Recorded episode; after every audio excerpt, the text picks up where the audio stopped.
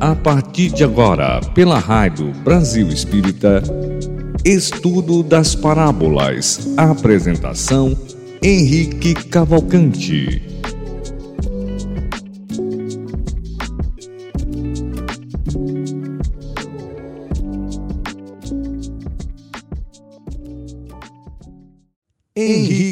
Cavalcante. Boa noite, amigos da Rádio Brasil Espírita. Estamos de volta dando continuidade ao nosso estudo das parábolas. Hoje, o nosso tema será a parábola do fariseu e do publicano. O texto evangelístico nos diz: E disse também esta parábola a uns que confiavam em si mesmos, crendo que eram justos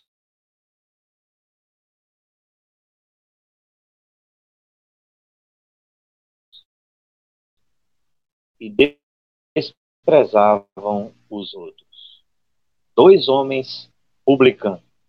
O fariseu, estando em pé, orava consigo desta maneira: Ó Deus, graças te dou, porque não sou como os demais homens, roubadores, injustos e adúlteros, nem ainda como este publicano. Jejuo duas vezes na semana e dou os dízimos de tudo quanto possuo. O publicano, porém, estando em pé, de longe, nem ainda queria levantar os olhos aos céus, mas batia no peito, dizendo: Ó oh Deus, tem misericórdia de mim, pecador. Digo-vos que este desceu justificado para sua casa, e não aquele, porque qualquer que a si mesmo se exalta será humilhado, e qualquer que a si mesmo se humilha será exaltado. Então, meus irmãos, o texto nos fala da parábola do fariseu e do publicano coloca, na verdade, em evidência os malefícios do orgulho e os benefícios da humildade. Nós sabemos, e já mencionamos várias vezes, que a questão 785 nos fala que o obstáculo maior ao progresso é o orgulho e o egoísmo. Na parábola também ilustra a maneira correta de orar. E o livro dos Espíritos, no capítulo 2, nas leis de adoração, existem várias questões nas quais os Espíritos nos orientam. A, a 649 fala é, em que consiste a adoração. E os Espíritos nos respondem na elevação do pensamento a Deus. A 653 nos questiona: precisa de manifestações exteriores à adoração? E os Espíritos nos respondem que a adoração verdadeira é do coração. Em todas as nossas ações, devemos nos lembrar sempre que o Senhor tem sobre nós.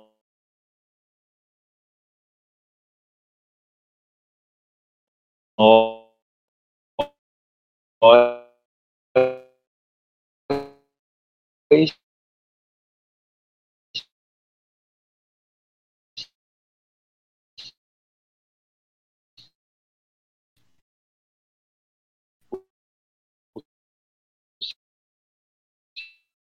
eu olhar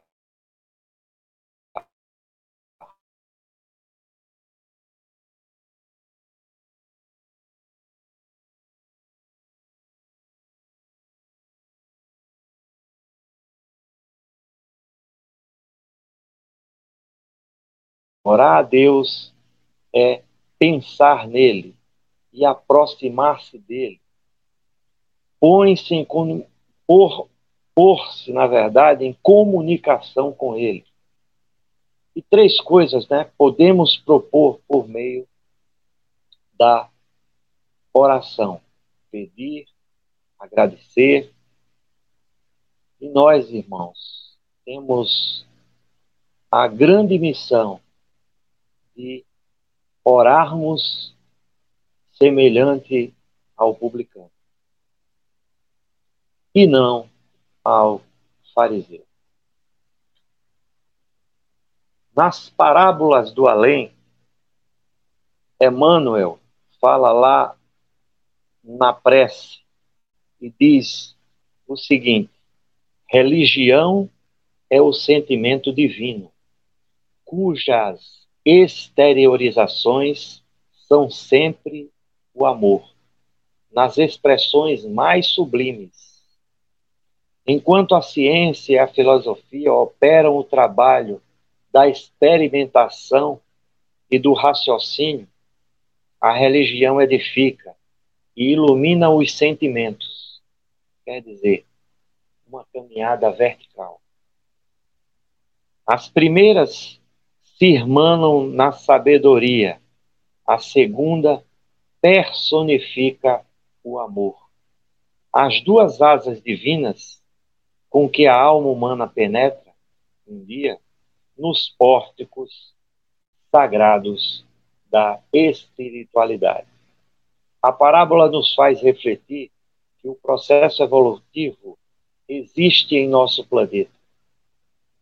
Segue um mecanismo básico de autovalorização e autopreservação das experiências humanas, que, em síntese, se caracterizam por uma marcha horizontal de aquisição de conhecimento e uma caminhada na verticalidade necessária à apreensão de valores morais. A partir do momento em que o espírito começa a valorizar bons sentimentos, a conduta reta, a humildade, reconhecida como um componente essencial à felicidade, faz oposição ao orgulho e à vaidade. O processo de espiritualização humana é marco evolutivo de grandes significantes. O espírito, nessas condições, volta-se para Deus, buscando vivenciar a religião no sentido pleno e verdadeiro. O Consolador, na questão 260, nos fala: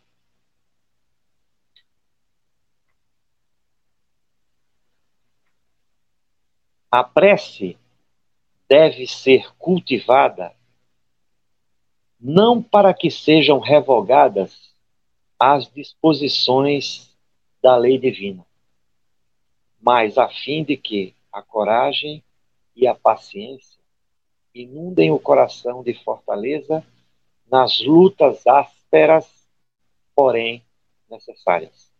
A alma em se voltando para Deus não deve ter em mente senão a humildade sincera na aceitação de sua vontade superior. Então, irmãos, estamos diante de duas questões, de duas posturas, de dois caminhos diferentes.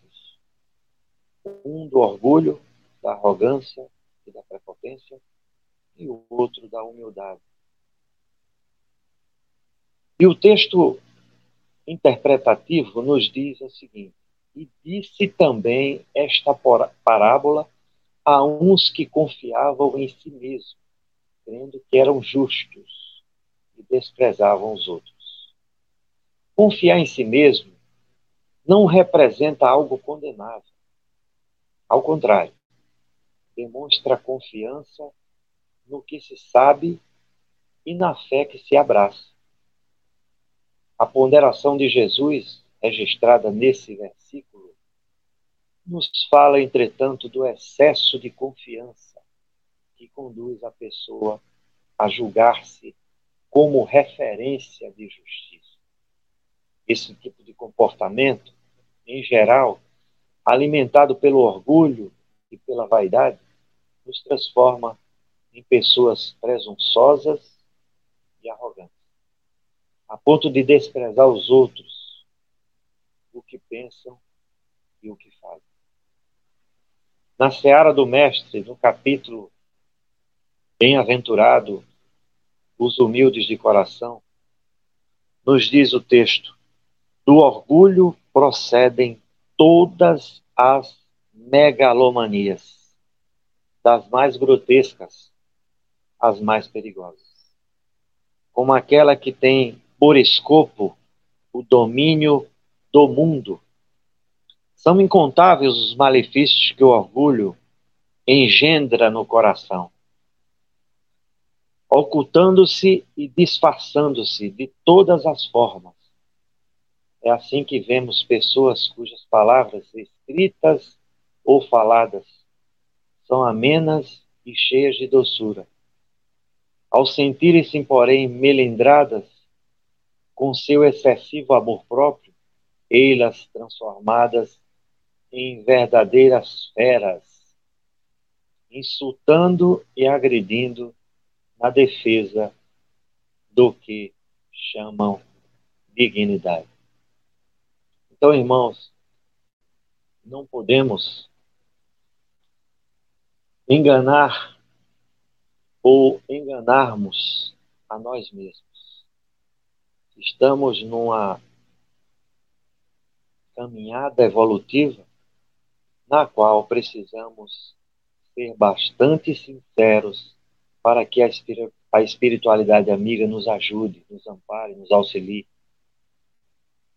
Então, que nós sigamos essa caminhada com humildade, deixando de lado o orgulho, deixando de lado a prepotência, a arrogância, que vai, consequentemente, nos dificultar bastante para que a nossa caminhada seja de maneira dificultosa. Seguindo o contexto, diz o texto: dois homens subiram ao templo a orar, um fariseu e o outro publicano. Jesus montou um cenário que nos auxilia o entendimento da sua parábola, selecionando o local e personagens bastante conhecidos para ilustrar os malefícios do orgulho e os benefícios da humildade. Templo, porém, tem outro significado. Significado mais subjetivo. Indica o centro ou a essência das nossas cogitações íntimas e autênticas, onde trazemos gravados nossos sonhos e ideais. O Espiritismo ensina que, à medida que evoluímos, santificamos também este templo íntimo, quer dizer, o nosso templo interior, aperfeiçoando sentimentos, pensamentos, palavras e ações. Os personagens da parábola fariseu e o publicano, eram elementos de destaque na sociedade judaica, à época de Jesus. E o farisaísmo tem personagens que podemos lembrar, como Gamaliel, como Simão, como Paulo de Tarso e como Nicodemos. Todos tiveram um encontro grandioso com o Mestre Jesus, na qual mudaram de direção. E é o que nós estamos propondo hoje, sabe, irmãos? Nós mudarmos de direção.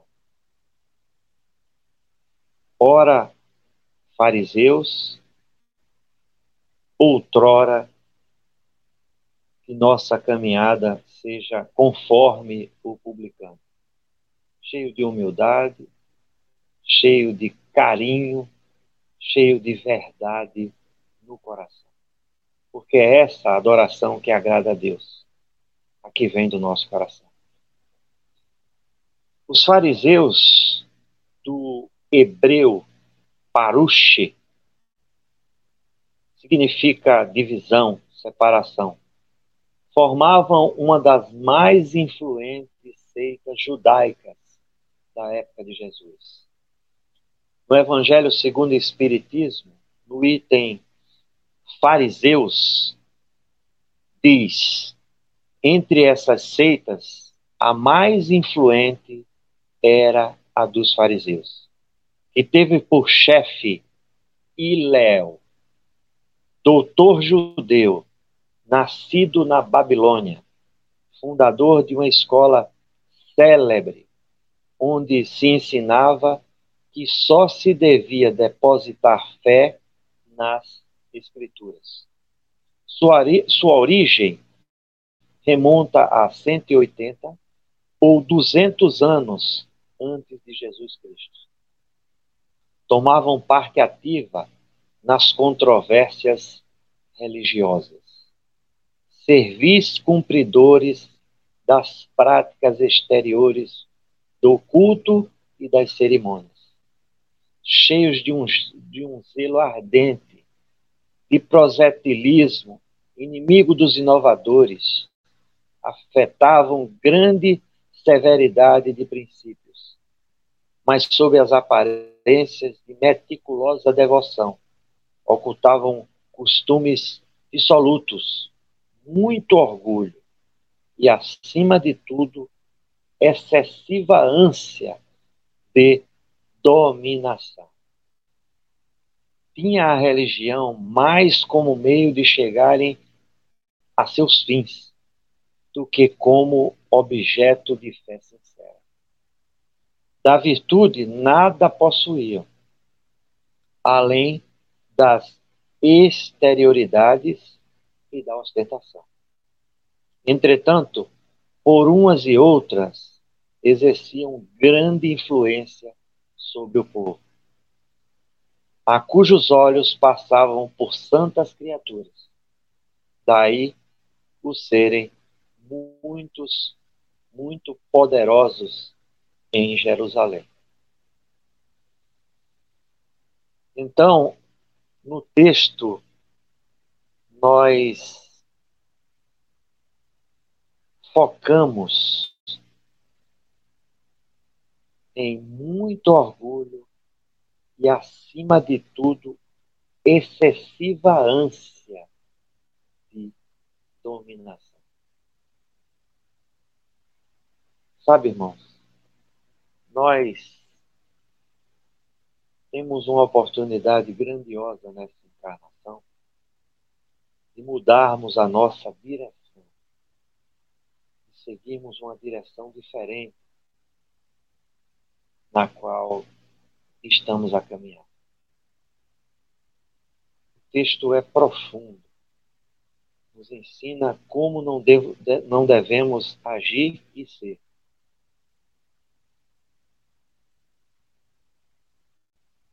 Como estamos procedendo?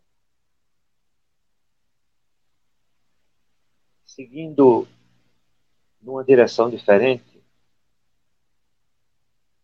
falaremos agora dos publicanos. E, por outro lado, não representavam uma casta sacerdotal, mas sim cobradores de impostos, ou de, ou de tributos, né? definidos pelo domínio romano, lá na Palestina.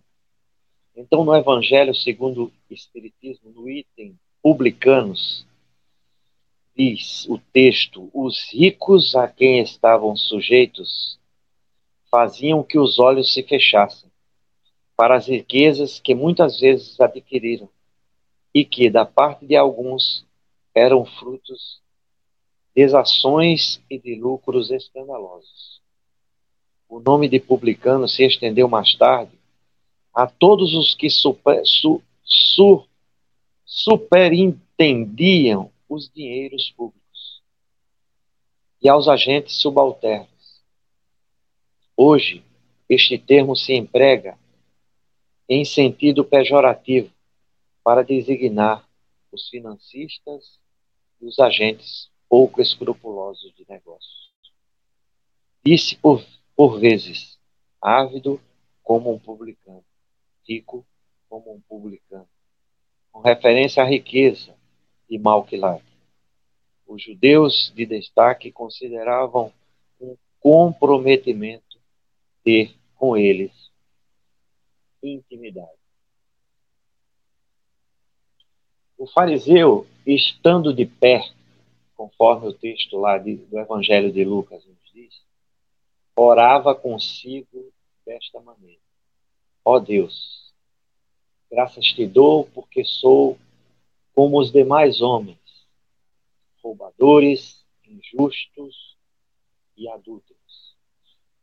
E nem ainda como este publicano, jejuo duas vezes na semana e dou os dízimos de tudo quanto possuo. A oração do fariseu tem expressões infelizes que refletem, sobretudo, orgulho religioso, considerado como vaidade perniciosa, já que pode conduzir à falsa crença de que, sendo religioso ou praticante de uma religião, é uma criatura melhor, superior, iluminada ou escolhida por Deus. Na verdade, sabemos que a posição do corpo não confere maior ou menor respeito ao ato de orar, mas sim a postura íntima de quem ora. No Evangelho segundo o Espiritismo, no capítulo 28, nos diz o texto, o objetivo da prece consiste em elevar nossa alma a Deus. A diversidade das fórmulas, nenhuma diferença deve criar entre que nele creem, nem ainda, mesmo, ainda menos entre os adeptos do Espiritismo. Porquanto Deus as aceita todas as, as quanto sinceras. O Espírito reconhece, o Espiritismo reconhece boas as preces de todos os cultos, quando ditas de coração, e não de lábios somente. Nenhuma impõe nem reprova, nenhuma impõe nem reprova nenhuma. Deus, segundo ele, é sumamente grande para repelir a voz que lhe suplica ou lhe entoa louvores, porque o faz de um modo e não de outro. A qualidade principal da prece é ser clara, simples, concisa, sem fraseologias inúteis, nem luxo, que são meros adornos de lantejoulas.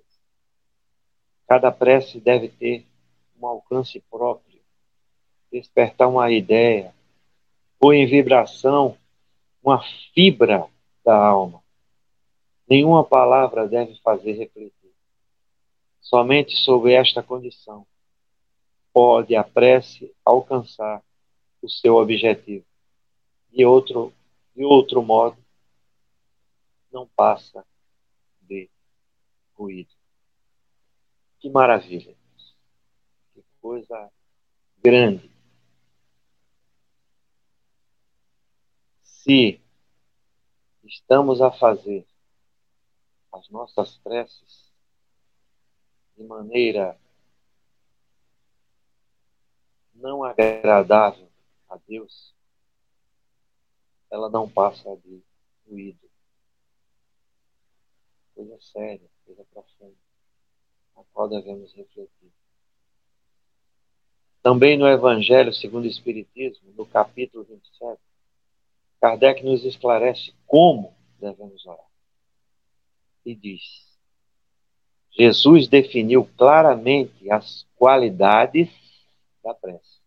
Quando orardes, diz ele, não vos ponhais em evidência, antes orar em secreto. Não afeteis orar muito, pois não é pela multiplicidade das palavras que serei escutados, mas pela sinceridade delas. Antes de orar, se tiverdes qualquer coisa contra alguém, perdoai-lhe, visto que a prece não pode ser agradável a Deus se não parte de um coração purificado de todo sentimento contrário à caridade.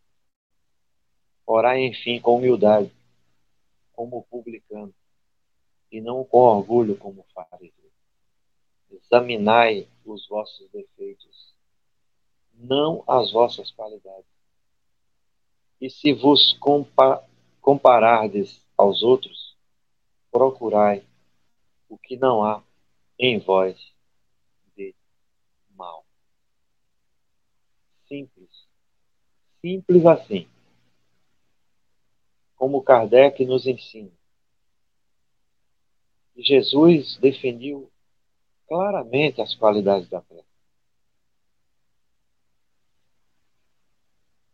A prece não pode ser agradável a Deus se não parte de um coração purificado.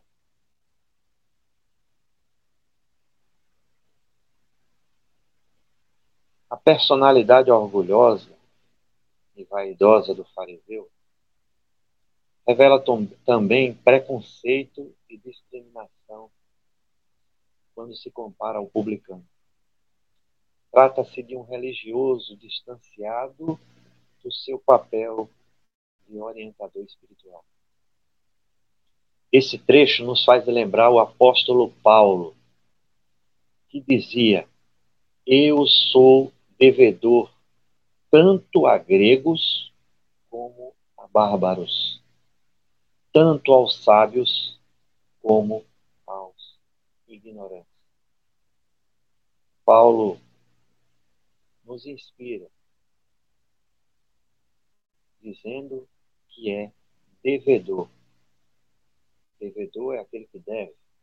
E Paulo devia a gregos, a bárbaros, a sábios e aos ignorantes. Um espírito altamente evoluído, mas tinha essa consciência de que não era melhor do que ninguém. Leon Diniz, no livro Depois da Morte, nos fala de todos os males, o orgulho é o mais temível, pois deixa em sua passagem o germe de quase todos os vícios, desde que penetra as almas como se fossem praças conquistadas. Ele tudo se assenhoreia, instala-se à vontade e fortifica-se até se tornar inexpugnável. Ai de quem se deixou apanhar pelo orgulho. Não poderá libertar-se deste tirano, se não a preço de terríveis lutas, depois de dolorosas provações e de muitas existências obscuras, depois de bastante insultos e humilhações. Porque nisso somente é o que está o remédio eficaz para os males que o orgulho engenha. A postura do fariseu transmite significativa lição. Devemos ter cuidado para não nos julgarmos melhores, apenas porque ocupamos posições de destaque no meio social profissional que estamos inseridos. O que diferencia uma pessoa da outra são as qualidades do seu espírito. Rodolfo Caligares, no livro Parábolas Evangelísticas, nos diz: sim, porque os olhos de Deus não basta que nos abstenhamos do mal e nos mostremos rigorosos no cumprimento de determinadas regrazinhas. Acima disso, é-nos necessário reconhecer todos somos irmãos. Não nos julguemos superiores a nossos semelhantes, por mais culpados e miseráveis que pareçam, nem tampouco desprezá-los, porque isso constitui sempre falta de caridade. Então, irmãos, termos uma postura diferenciada é algo que precisamos para evolução, progresso. Estamos num paralelo. Orgulho e egoísmo e humildade e reconhecimento que somos pecadores. No seu monólogo com o Senhor, o fariseu se vê também como uma pessoa justa quando afirma: jejuo duas vezes na semana e dou os dízimos de tudo quanto possui. Percebes que seu foco de interesse não era difusão e vivência da palavra de Deus, mas as manifestações de culto externo, que são perigo, perigosíssimos. Que são perigosíssimos. Jesus, entretanto, não prescreveu jejum de alimentos aos seus discípulos, como está claramente identificado nesta citação no Evangelho de Mateus, no capítulo 9, no versículo 14, diz: Por que jejuamos nós e os fariseus muitas vezes e os teus discípulos não jejuam? Então, o que está na lei, o que Jesus ensinou no Novo Testamento foi algo novo. Porque não adianta mostrar uma coisa para Deus e fazer outra. Na quarta parte do texto evangelístico diz: O publicano, porém, estando em pé de longe, nem ainda queria levantar os olhos ao céu, mas batia no peito, dizendo: Ó oh Deus, tem misericórdia de mim, pecador. Digo-vos que este desceu justificado para a sua casa, e não aquele. Porque qualquer que a si mesmo se exalta, será humilhado e qualquer que a si mesmo se humilhe será exaltado. Percebe-se aqui que o publicano mantinha-se numa posição de humildade e respeito ao se dirigir em prece a Deus.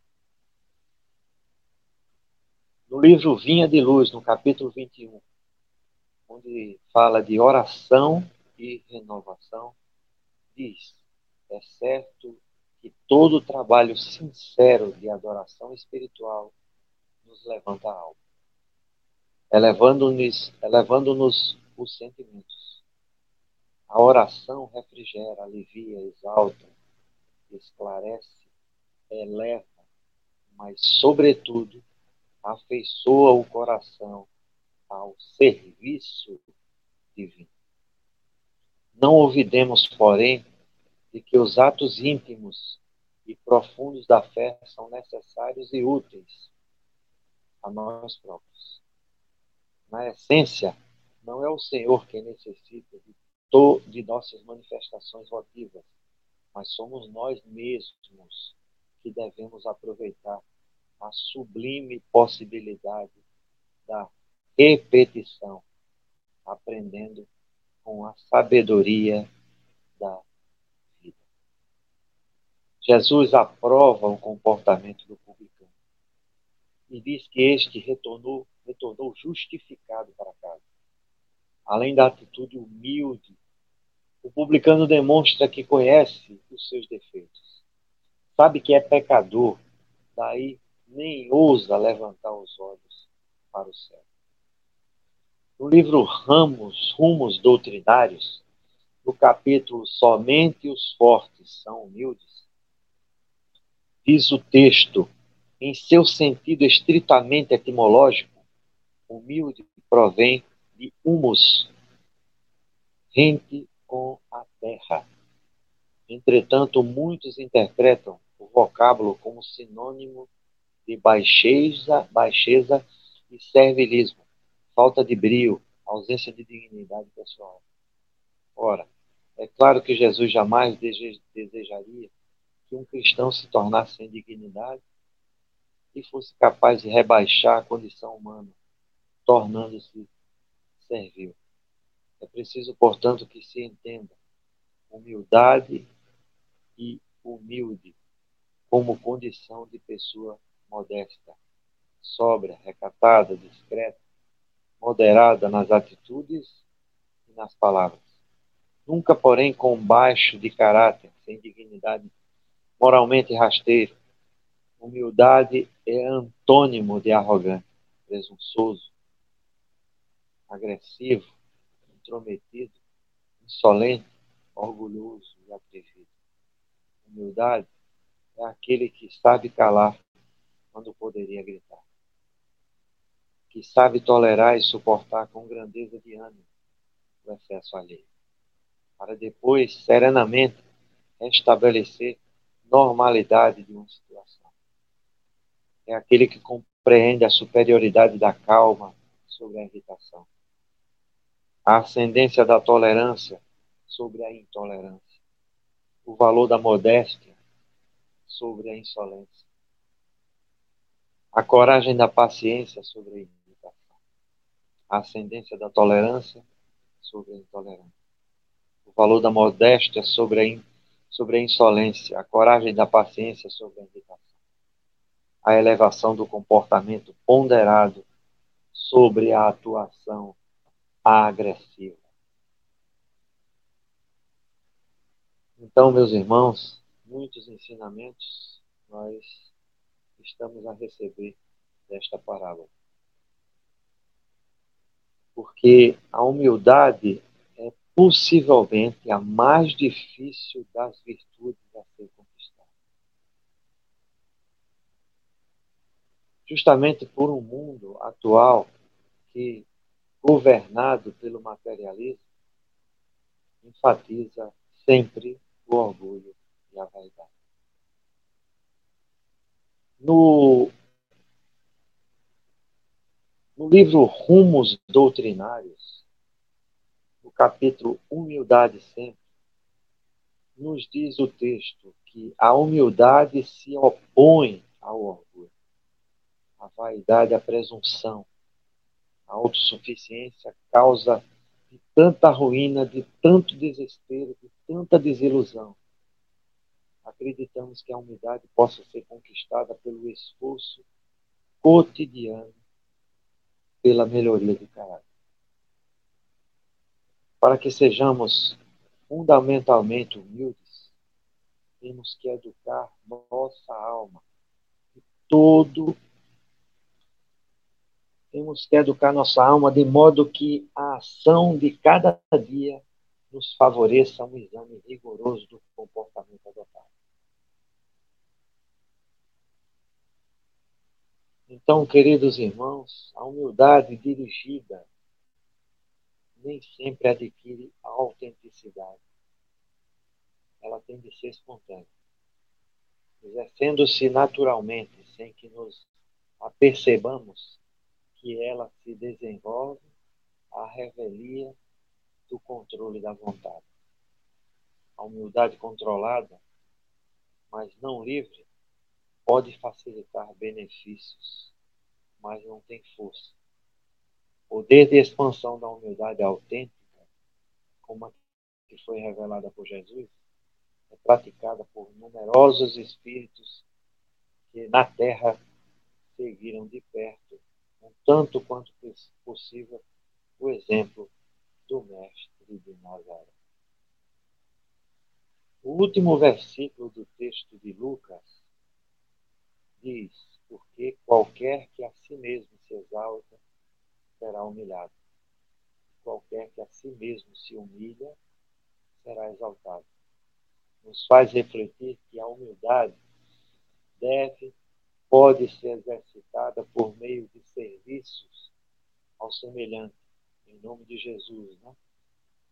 Como bem nos esclarece o Espírito, irmão X, em Pontos e Contos, no capítulo 41, onde ele fala a tarefa recusada. Onde está a humildade? A disposição para servir fielmente a Jesus. O verdadeiro humilde, embora conheça a insuficiência própria, declara-se escravo da vontade do Senhor, para atender-lhe os sublimes desígnios, seja onde for.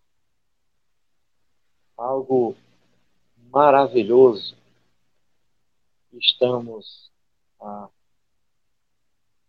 verificar no estudo da referida parábola. Parábola do fariseu e do publicano ensina que Deus perdoa erros e não justificativos. Em si mesmo, o fariseu considerava que não tinha do que se arrepender. Logo ali também não tinha do que ser perdoado.